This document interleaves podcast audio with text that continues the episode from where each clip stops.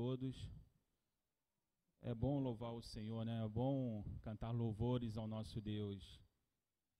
Eu gosto de pensar que é por causa desse amor que nós estamos aqui nessa noite. Porque se não fosse pelo amor do Senhor, a palavra do Senhor vai dizer que são as misericórdias dele que são a causa de não sermos consumidos. Então, assim, se hoje nós temos a oportunidade de estar ouvindo a palavra, a oportunidade de estar louvando, é porque as misericórdias do Senhor é a, é a causa de não sermos consumidos. E eu gosto de pensar que nas, nas guerras da humanidade, você vai ver em muitos lugares pessoas se destacando no campo, no campo de combate, pessoas sendo premiadas porque salvou seu companheiro, porque resgatou alguém que estava ferido. Só que em nenhum momento você vai ver alguém ser condecorado porque resgatou o seu inimigo. Na verdade, numa guerra, o objetivo é matar o inimigo, não resgatá-lo. Só que a palavra de Deus fala que quando nós no, no nosso pecado, na nossa desobediência, nós nos tornamos inimigos de Deus. Mas mesmo diante disso, o amor de Deus ainda é maior para nossas vidas. Ao ponto de mandar Jesus para morrer por mim, para morrer por você. E a palavra de Deus vai, vai dizer que ele foi moído pelos nossos pecados. E eu gostaria de abrir um parêntese nessa parte de moído, porque recentemente eu fiquei, fiquei doente, eu acho que tive chikungunya, e eu acho que não existe nada que pode moer mais o corpo do que essa doença maldita. E eu lembro que na quinta-feira o pastor me levou ali na UPA, onde a Mônica trabalha, e eu pude perceber várias pessoas doentes, várias pessoas com enfermidade. Mas eu confesso aos irmãos que eu estava sentindo tanta dor, tant, tanta, tanta dor no corpo, que eu não conseguia ter compaixão por ninguém que estava ali do meu lado. E eu, eu fiquei pensando nisso porque a palavra do Senhor fala que o Senhor ele foi moído pelos nossos pecados. E eu, naquela hora que eu estava ali abaixado, passei, acho que levei umas duas horas para ser atendido. E eu vi pessoas discutindo, pessoas que, que queriam ser atendido porque estava sentindo muita dor, enfim. E tudo que, eu, que passava pela minha cabeça era isso. O Senhor ele foi moído pelos nossos pecados. E eu vou te falar, sentir dor não é nada bom. É a coisa que tira completamente a sua paz. Só que existe um detalhe nessa, nessa doença que eu tive. O detalhe é, eu não escolhi sentir aquela dor. Ela simplesmente apareceu ali. É até engraçado quando o médico me, me foi me atender, ele perguntou assim, aonde que dói? Eu falei assim, doutor, acho que a pergunta certa seria aonde não está doendo. E aí eu responderia, o meu cabelo é a única coisa que não dói, que o restante está tudo doendo.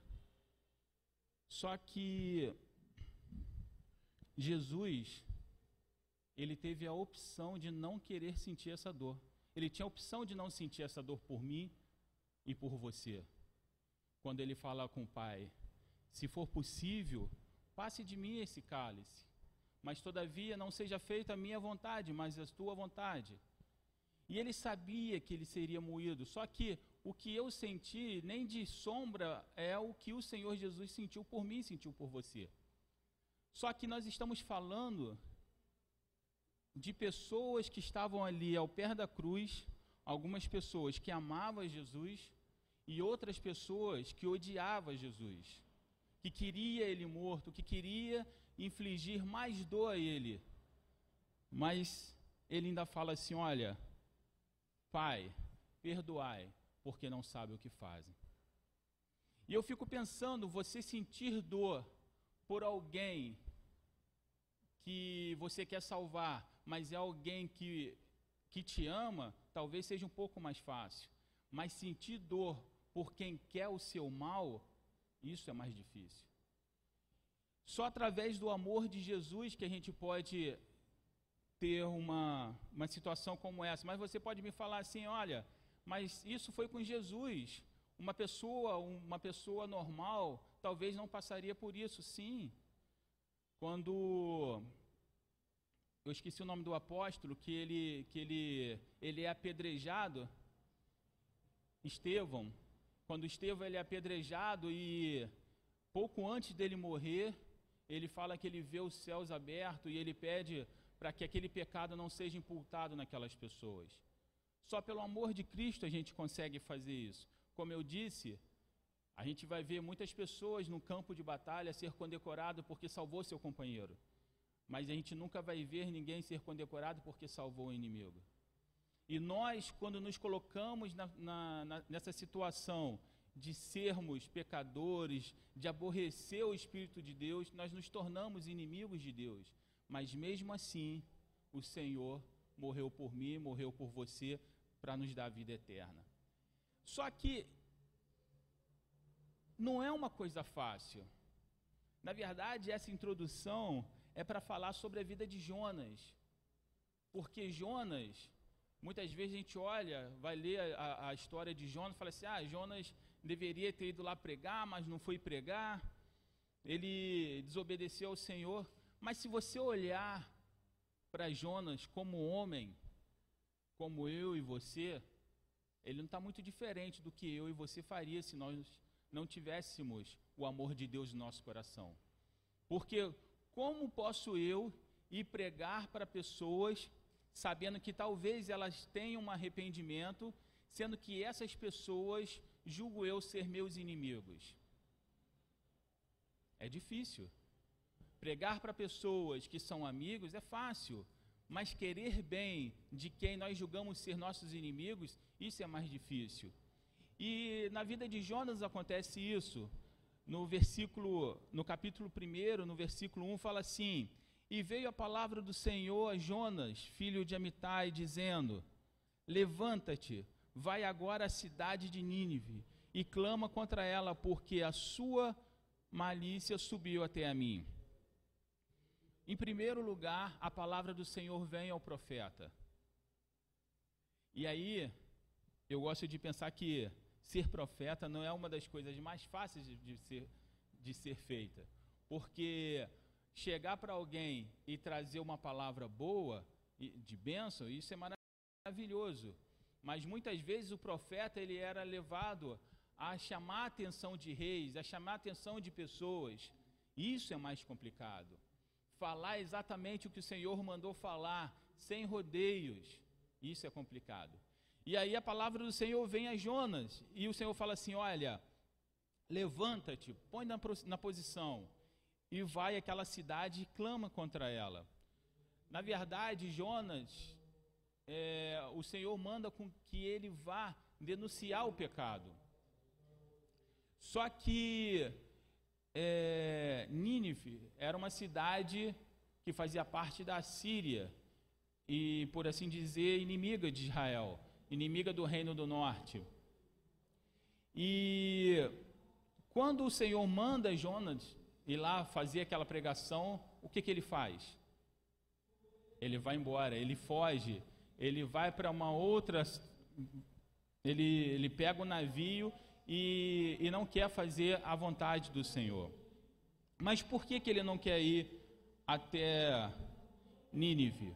Porque ele sabia que se ele pregasse o arrependimento, e ele sabia que se aquele povo é, recebesse a palavra do Senhor, aquilo, é, o arrependimento iria passar, ia, ia evitar que o, que o juízo de Deus viesse sobre eles, sobre aquele povo.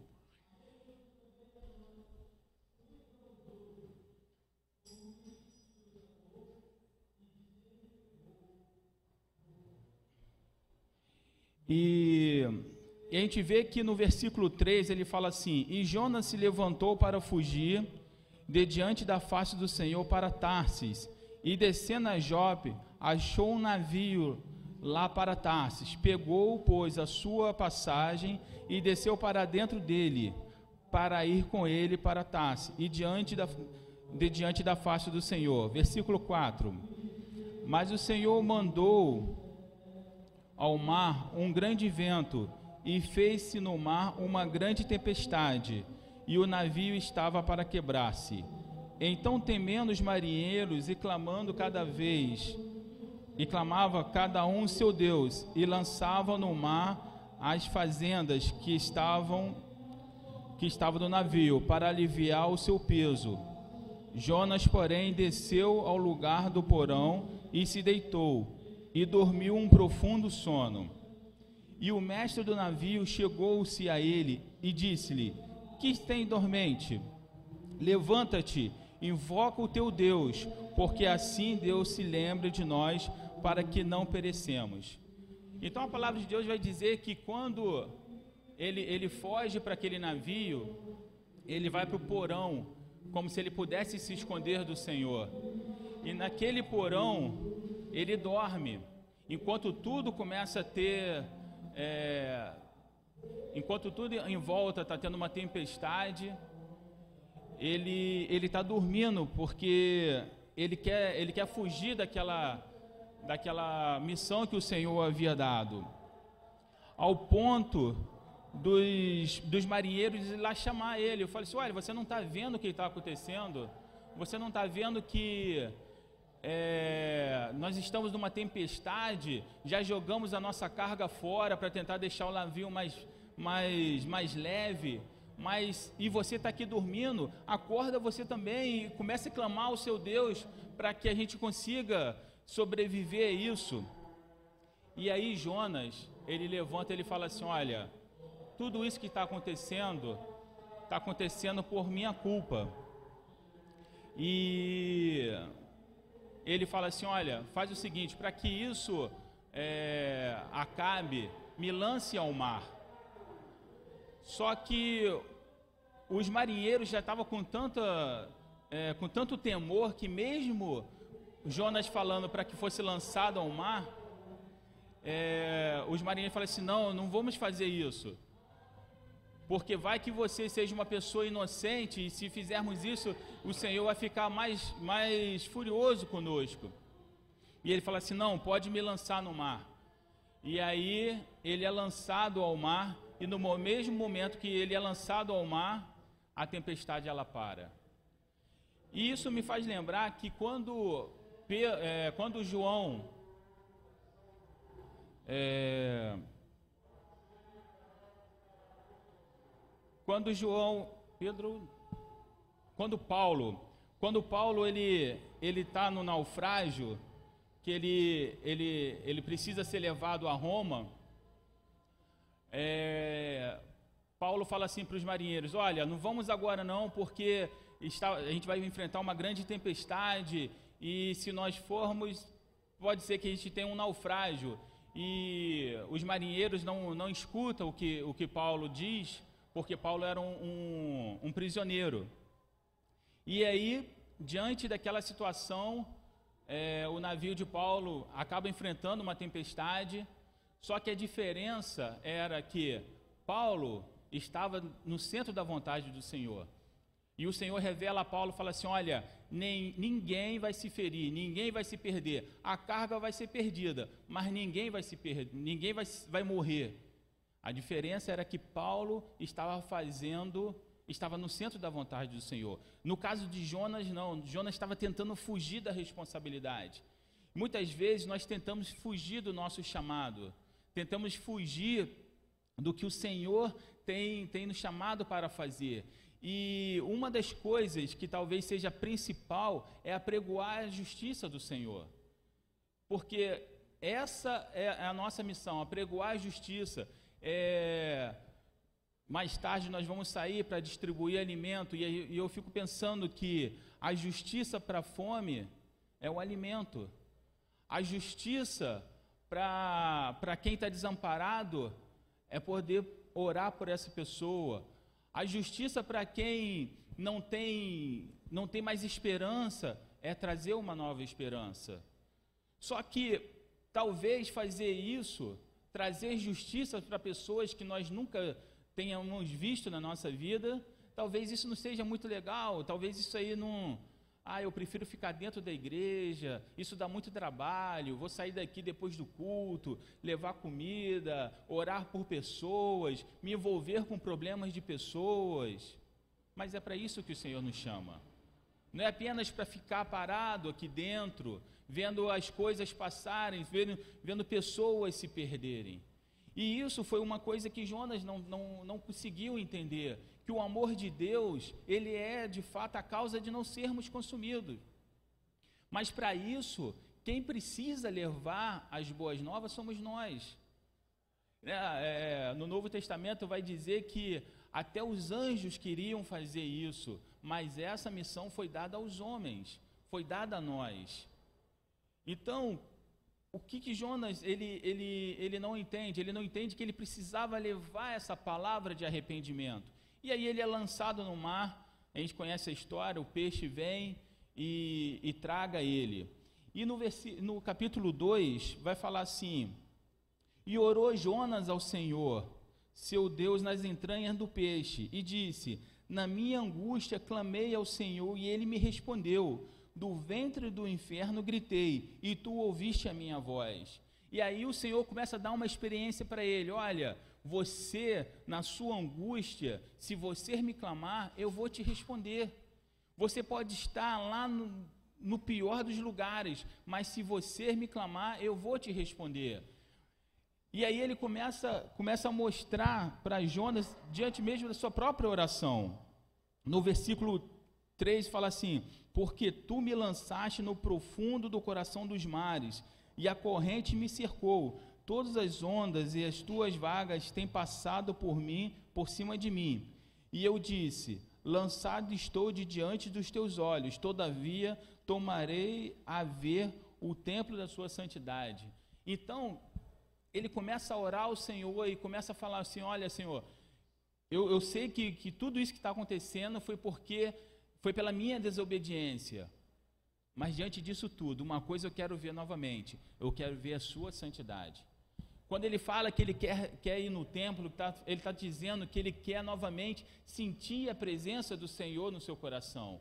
E aí, diante dessa situação, que ele está lá nas, na entranha daquele peixe, ele começa a ter uma experiência com Deus, começa a perceber que o Senhor, o seu grande amor, ele vai alcançar aquelas pessoas que para Jonas eram inimigo dele, e como também vai alcançar ele que uma vez foi desobediente à palavra dele. Entende o que Deus está mostrando para Jonas? Olha, você foi desobediente, você fez ao contrário do que eu te chamei, eu te dei uma, uma missão e você foi para o outro lado, mas mesmo assim, se você se arrepender, se você reclamar, eu vou te dar novamente mais uma chance. E era essa chance que o Senhor estava querendo dar para o povo de Nínive. E quando ele sai daquela situação que o Senhor manda que o peixe vomita ali na, na praia, a primeira coisa que ele faz é ir lá fazer a pregação. E ele começa a pregar para o povo de Nínive. E o interessante que eu acho que talvez isso também tenha pesado bastante no coração de Jonas, que ele prega para aquele povo, e na mesma hora aquela pregação chega até o rei, e o rei, ele desce do seu trono, se veste de saco, se humilha e apregou um jejum para toda a nação, desde os homens até os animais. E eu fico pensando que esse arrependimento não aconteceu em Israel. Porque nessa ocasião, Jonas, ele vivia na época do reinado do, de Jeroboão II. É, Israel já tinha vi, sido, sido dividida e ele, ele, ele, ele prega para Jeroboão II, que é um idólatra, e, e a palavra não, não faz efeito, ele, Jeroboão não, não se arrepende, Israel não se arrepende, e aí eu fico pensando que ele, ele deve olhar assim, olha, eu preguei para Israel. Israel deu as costas para a palavra do Senhor. Da mesma sorte, eu preguei para Nínive, que é inimiga de Israel, mas Nínive aceitou a palavra do Senhor e se arrependeu. Então, o que, que a gente aprende com isso? Que Deus vê o coração. Talvez para ele seria melhor se o Senhor falasse assim: Olha, Jonas, você vai passar a sua vida inteira pregando nas terras de Israel. Talvez aquilo ali seria para ele um, o máximo. Mas Deus fala assim: Não, eu quero que você pregue lá, para você ver a diferença. Eu vejo o coração, enquanto você vê pessoas, vê potenciais pessoas que podem fazer a minha vontade, eu não vejo potenciais, eu vejo o coração de cada um. Eu sondo os corações. E, e, e Deus sabia que a palavra seria aceita por aquela nação. E a palavra de Deus fala que, que no, no capítulo 3, é, ele levantou-se Jonas e foi a Nínive, segundo a palavra do Senhor. Era, pois, Nínive uma grande cidade de três dias de caminho. Ou seja, ainda foi uma, uma coisa que não foi tão fácil. Ele teve que andar três dias para percorrer toda a cidade, fazendo toda a pregação naquela cidade. E os homens de Nínive creram em Deus e proclamaram jejum e vestiram-se de saco, desde o maior até o menor porque essa palavra chegou ao rei de Nínive, e levantou-se do seu trono, e tirou de si os seus vestidos, e cobriu-se de saco, e assentou sobre, sobre as cinzas, e fez uma proclamação que se divulgou em Nínive por mandado do rei e dos seus grandes, dizendo: Nem homem, nem animais, nem boi, nem ovelhas provem, provem coisa alguma, nem se lhe dê pasto, nem nem bebam água, mas os homens e os animais estarão cobertos de saco e clamarão por e clamarão por fortalecimento a Deus e se converterão cada um do seu mau caminho e da violência que há nas suas mãos. E a palavra fala que esse povo era um povo perverso. Era um povo que Bom, a própria palavra já diz, né? Perverso, era um povo ruim. E uma das coisas que eu fico pensando é que quando o Senhor manda Jonas para lá, eu não acredito que Jonas teve medo de ir para lá. Na verdade, Jonas não quis mesmo porque Nínive era, era, era, a Síria era inimiga de Israel. Mas olha como que a palavra de Deus ela entrou no coração daquele povo, desde o maior até o menor, desde, os, desde o rei até os animais, ninguém. Ele fez um decreto que ninguém comesse nada, apregoou um jejum para que ninguém comesse nada e para que todos é, confessassem os seus pecados, se arrependesse. E aí a gente vai ver que em todos, os, em todos os momentos que o Senhor levanta os profetas, principalmente para Israel, ele fala assim: olha, por que, que vocês não se arrependem do seu pecado? Por que, que vocês não, não, não, não se arrependem da, das suas faltas? Eu estou aqui de braços abertos, eu só preciso que vocês se arrependam. Mas não. E aí eu fico pensando que muitas vezes a, a, a religiosidade ela vai nos levar para um caminho diferente do arrependimento. Ao invés das pessoas, ao invés de Israel se arrepender, elas faziam sacrifícios. Só que o sacrifício em si, sem arrependimento, não, tem, não tinha serventia alguma. Assim como a morte de Jesus sem o meu arrependimento não vai, não vai me salvar. E aí você vai perceber que é, você vai lendo aqui que nem há sacrifício. O rei não manda fazer sacrifício. Mas o arrependimento move o coração de Deus.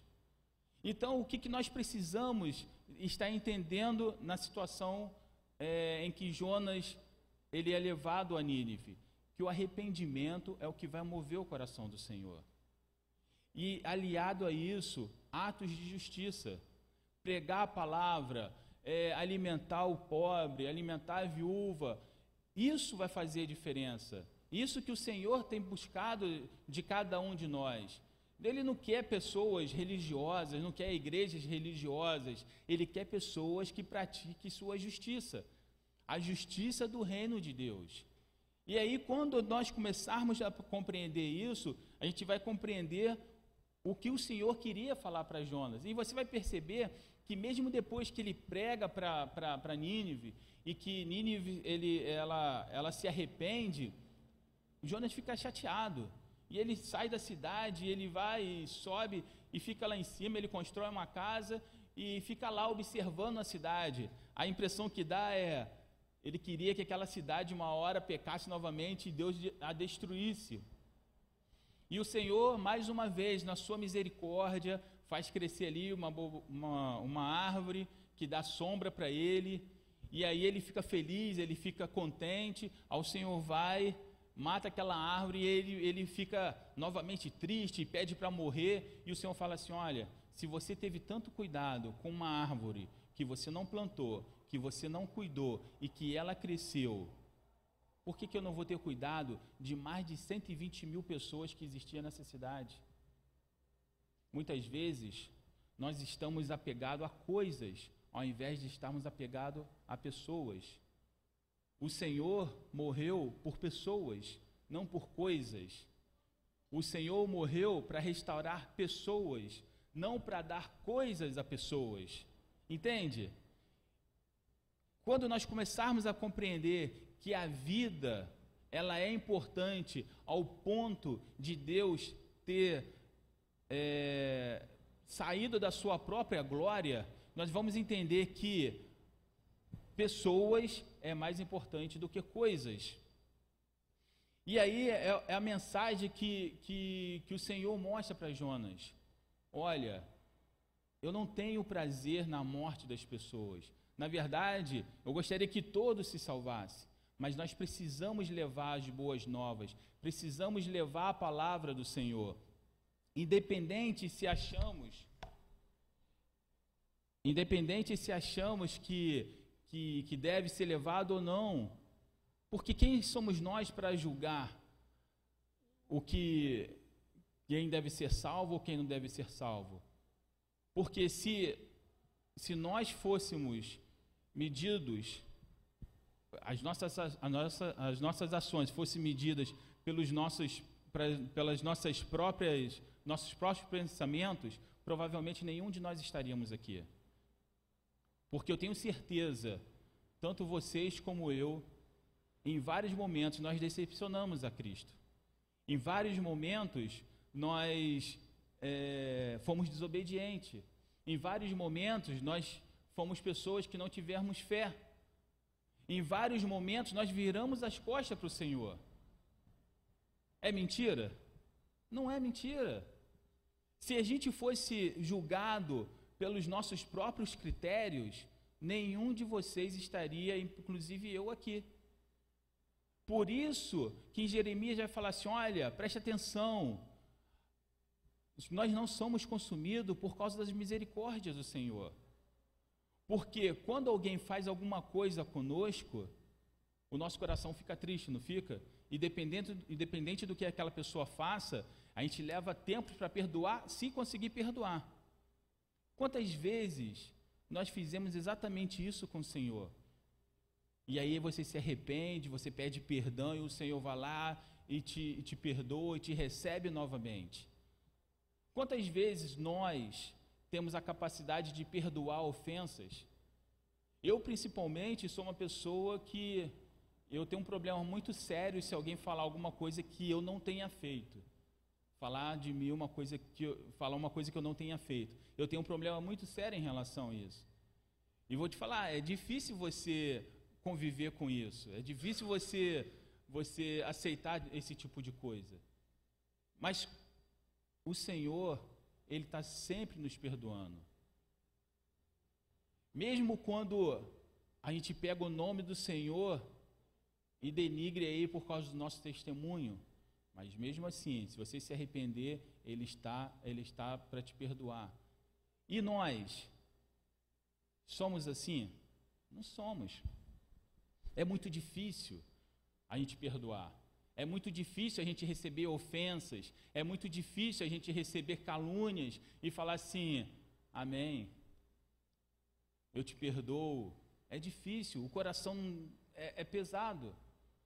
E por isso que se nós fôssemos julgados, se nós fôssemos julgados pelos nossos, é, a, pela nossa justiça, nenhum de nós estaríamos aqui. Mas é por isso que o Senhor, a misericórdia do Senhor é a causa de não sermos consumidos. Se, se, a gente, se a gente tirar alguns minutos do nosso dia e meditar só nessa palavra, você já vai perceber o tamanho do amor de Deus. Se você começar a pensar assim, quantas vezes eu decepcionei o meu Senhor? Quantas vezes eu, eu, eu virei as costas? Quantas vezes era para fazer isso e eu fiz aquilo? Quantas vezes eu desobedeci? Mas aí eu penso, as misericórdias do Senhor é a causa de não sermos consumidos. As misericórdias do Senhor é a causa de não sermos consumidos, porque Ele foi moído meu, pelo meu pecado, pelo seu pecado. Moído, senti uma dor fora do comum. Eu gostaria que vocês parassem e pensassem nisso. Alguém sentiu uma dor por você, mesmo sabendo que você vai negá-lo, mesmo sabendo que você vai murmurar, mesmo sabendo que você vai virar as costas para ele, mas ele sentiu cada dor por você. Mesmo sabendo que vai demorar tempo para você realmente falar assim: olha, eu estou errado. Quantas vezes o nosso orgulho, quantas vezes a nossa arrogância tem nos afastado do Senhor. E esse Senhor que, que, que saiu da sua glória para morrer por mim e por você. Esse Senhor que, que, que não, não, não mediu esforços para sentir dor por mim e por você. E aí eu fico pensando, se não fosse essa misericórdia, nós não estaríamos aqui hoje. Porque merecedor, nem eu nem você, nós somos merecedor de nada.